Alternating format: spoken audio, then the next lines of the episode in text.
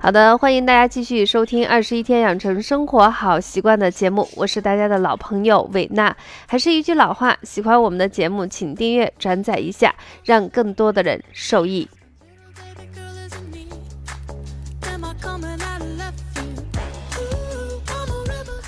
天气是越来越冷了，经常有一句话说，下雪天跟火锅最搭配哦。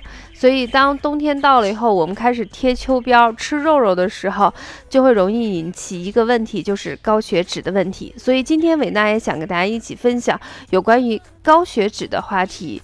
呃，我们的主题名字叫做“高血脂不是肉肉人的专利哦”。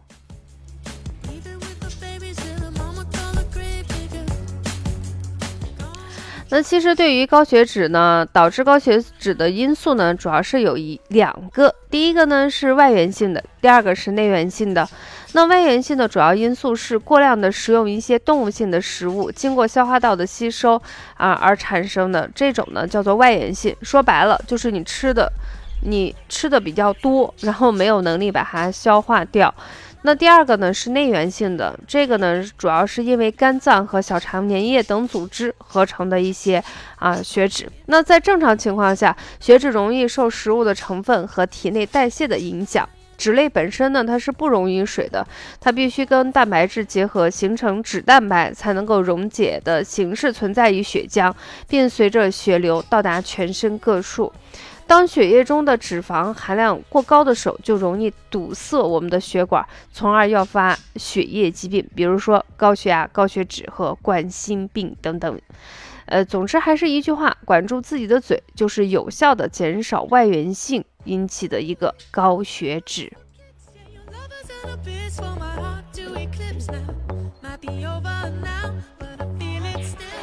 其实我上课的时候经常会说一句话：高血压跟高血脂的关系亲密的就跟姐妹似的。所以，但凡你有一个其中之一的疾病，你提防的其实是两个。也就是说，高血压跟高血脂，它俩是此起彼伏，你来我往，互不干涉，但是同病相怜。那在这种情况下，如何从生活习惯上面下手，有效的预防这个疾病呢？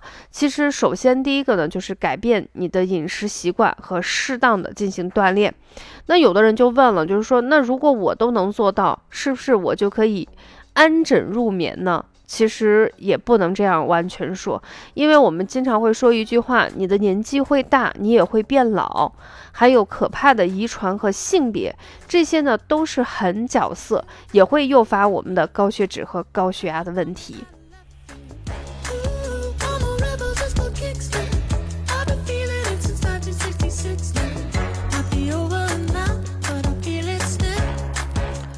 这也就是在上课的过程中，或者在医院，经常有人说：“你看老师啊，我都是吃素的，你看我都瘦的跟麻杆似的，我又不像别人大鱼大肉吃那些高油脂的食物，为什么我还会得一些高血脂或者是胆固醇异常的问题？”其实这就是我刚才说的，你的年纪会变大，你的血管也会老化，还有呢，就是你的家族遗传，另外一个性别。那么相对于男性来说，女性不太爱动。那在这种情况下，女性得一些高血压跟高血脂的几率，从这个角度来说是比男生要多。但是同样的一个道理，男生相对于女生来说，他还不是那么够，就是有那种主观能动性似的去养生。呃，这一点在上课中体现特别明显，就是问问题的女生绝对比男生要多，就是相对于男生来说，女性的这种保健意识要强一些。然后呢，不管是为了管理自己的身材，还是其他方面，她在饮食上会比男生相对比较忌口。那从这一点来说，男性是不是得高血压跟高血脂的几率就大大的，呃，比女生要多？所以它还有一些客观的人为的因素。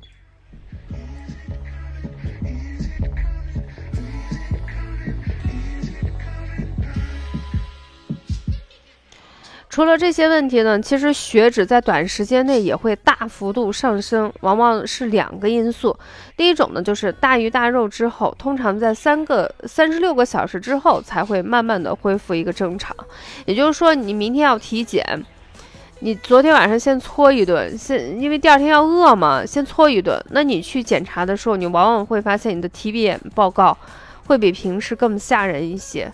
呃，每一年到年底的时候，经常有学员就是说，体检完了以后，大家在那半个月的时候都特别老实、特别规矩，然后那一个月过去后，一切照旧了。啊，这是这个，这是第一个。第二个呢，就是短短暂的那种饥饿疗法，就是说我最近胖了，我要减肥。减肥第一第一顿就是先把自己的口粮先给它断掉。所以在这种情况下，短期的挨饿，身体会自动的调动储存的一个脂肪，导致一些血脂含量会暂时性的升高。所以很多人会发现，我最近把自己饿了饿。不是应该更健康吗？结果体检的时候发现身体的问题，特别是血脂比平时要高。其实这就是我们身体的一个应激的一个反应。所以在这种情况下，你要客观真实的反映出你的体检的血脂情况，那你就最好就是你平时怎么饮食，你就正常饮食就好了。然后呢，空腹十二小时以后，早晨去抽血，这样的话反映出来的血脂水平才是比较真实的，也比较客观。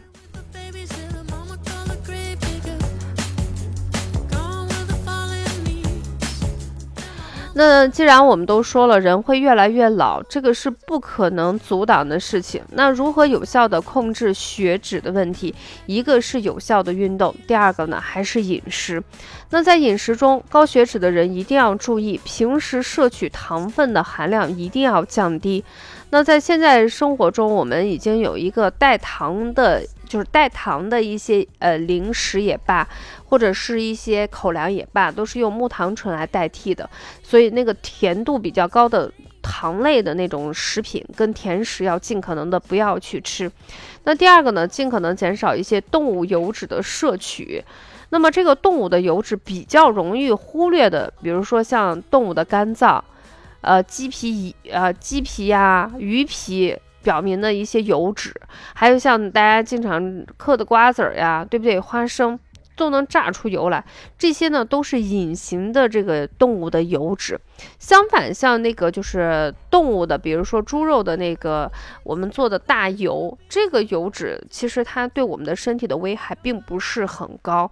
嗯，你像过去没有菜籽油的时候，我们都是用一些动物性的那个炼的那个油膏啊去炒菜，又香呢，而且它在人体的结构是比较相似。但是一定要注意量啊，一定要是量比较轻一些。还有一个呢，就是像我们现在大家的生活条件比较好。海鲜的东西就是从南方到北方，从东边到西边几乎都有。你像海产品里头的蟹黄呀、鱼子酱呀等等这些东西，它的那个油脂的含量都是比较高的。那如果你的血压、血脂本身有问题的话，要尽可能的严格限制这种海产品里头油脂的一个含量。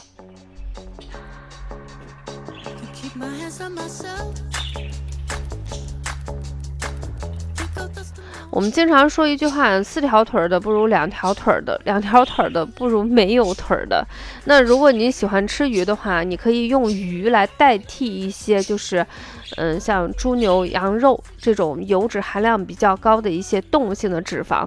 我自己是不怎么吃鱼，这个跟鱼本身没有关系，是个人的一个信仰也罢，或者说我我看到吃鱼，我会觉得非常的残忍。所以我是单方面的不吃鱼，家里头的那个水果呀，还有一些蔬菜，特别是豆类品，我们家几乎是每天都吃豆类品。呃，一直收听我们节目的人都知道，就是说早上比较忙的话，基本上都会打豆浆，然后豆腐呀、啊腐皮儿呀，包括豆芽呀，都是我们家里头的人的最爱，几乎每次做饭的时候都含有。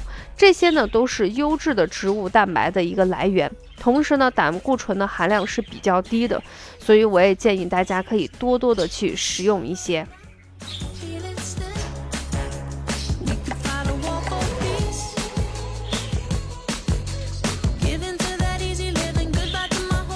还有一个呢，就是多吃一些菇类的东西。那我们中医一直认为，菇类的东西被称为益智菇，它有非常好的一个，呃，促进人体代谢的作用，而且可以提高人的智力、智商的东西。所以，我们家基本上这种菇类的东西是常年必备。比如说第一个常见的就是黑木耳。嗯，小朋友有时候不太爱吃这个东西，但是我经常会给一些小朋友，包括自己的孩子，我经常说一句话，就是喜欢吃的东西可以多吃一点点，不喜欢吃的东西一定要少吃一点点。什么意思呢？就是一定要保证这个食物的营养均衡。那现在呢，高血压、高血脂的人士比较多。黑木耳呢，被称为著名的山珍，有“素中之荤”的美誉。它可以吃，也可以药补。那老百姓桌上呢，是一个久经百吃不厌的一个非常好的一个饮食。所以世界人民把它称为中餐中的黑色瑰宝。所以在这种情况下，黑木耳呢对于清血脂、清血压有非常好的功效，所以不妨家里头多备一些。我们家里头的黑木耳是常年必备的。那除了黑木耳以外呢，第二个比较常见的就是香菇。那香菇被称为世界的第二大食用菌，在中国呢也是非常有特色的，在中国的民间有山珍之美誉。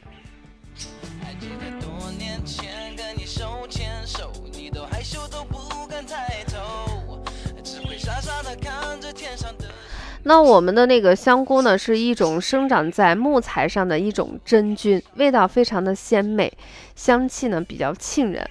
嗯，像这种东西就是带有植物本身味道的一些食物呢，有一些人是不太爱吃的。但是我发现了一个经验，就是你把那个蘑菇哈。呃，香菇也罢，蘑菇也罢，哈，就是弄成很细的那种小丁丁，跟其他的肉和在一起，包成饺子或者是包子。有一些不爱吃的人，也就稀里糊涂给它吃进去了。另外一个呢，就是可以稍微的裹上鸡蛋面粉，稍微炸一下，做成椒盐蘑菇。那一般来说，很多人都愿意去吃这个东西。现在呢，有一种脱水技术，可以把它做成一种比较干的那种香菇的那种像饼干一样。嗯，像有一些人不能接受这个香菇的那种草腥味或者土腥味儿，你可以用这样的方法来让自己慢慢的爱上香菇，爱上它的味道。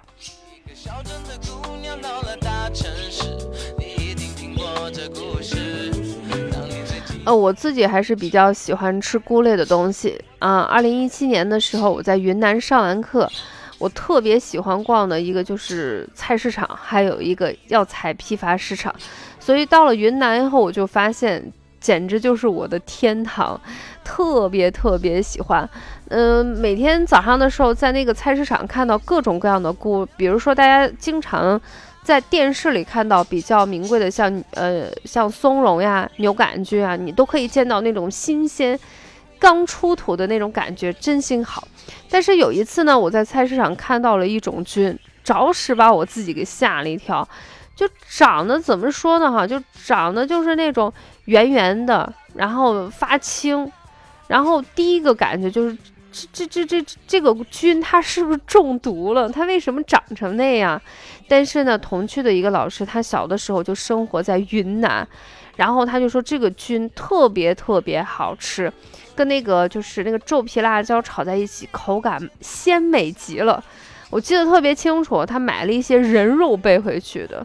我当时看到那个东西，我是稍微的怕怕的。如果下次有机会我再去云南的话，一定要买回来试一试。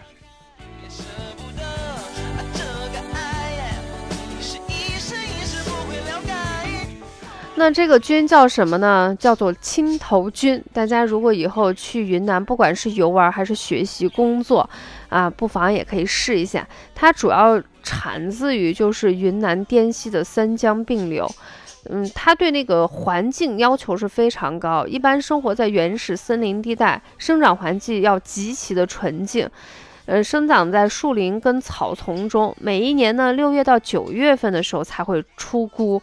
所以大家到到那个季节的去的话，一定点就是买回来尝一尝，感受到这种，呃，大自然馈赠的力量。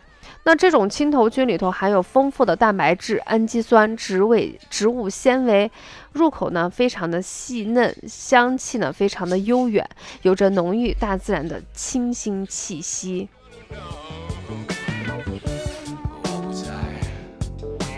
好的，说到这里呢，今天我们给大家分享的一个主题，其实想说两个问题。第一个呢，就是高血脂的主要因素，一个呢是你的饮食不对，说白了就是吃的比较好，吃的比较油。第二个呢，就是你动的比较少。除了这两个因素以外，嗯，即便是有一些人是食素的，或者是比较瘦的人，你也不能掉以轻心，认为高血脂跟咱没关系。因为什么呢？因为你的年纪会大，你的血管会老，你还有可能是遗传，甚至你的性别也决定了你的这个高血脂有可能也会发生。所以它并不是一个肉肉人的一个专利，对于每一个人来说，我们在一定的年纪的时候，我们一定要重视这个问题。那么，怎么样重视这个两个问题呢？首先，第一个要适当的运动。那么，对于我们现在职场人，每一天我们要是抽出时间运动，可能有点难为大家。那么一周呢，你至少动上两到三次，一次的时间呢，以一个小时为主。那么第二个呢，就是饮食。那饮食主要还是一些植物蛋白，就像豆类的东西，新鲜的蔬菜跟水果。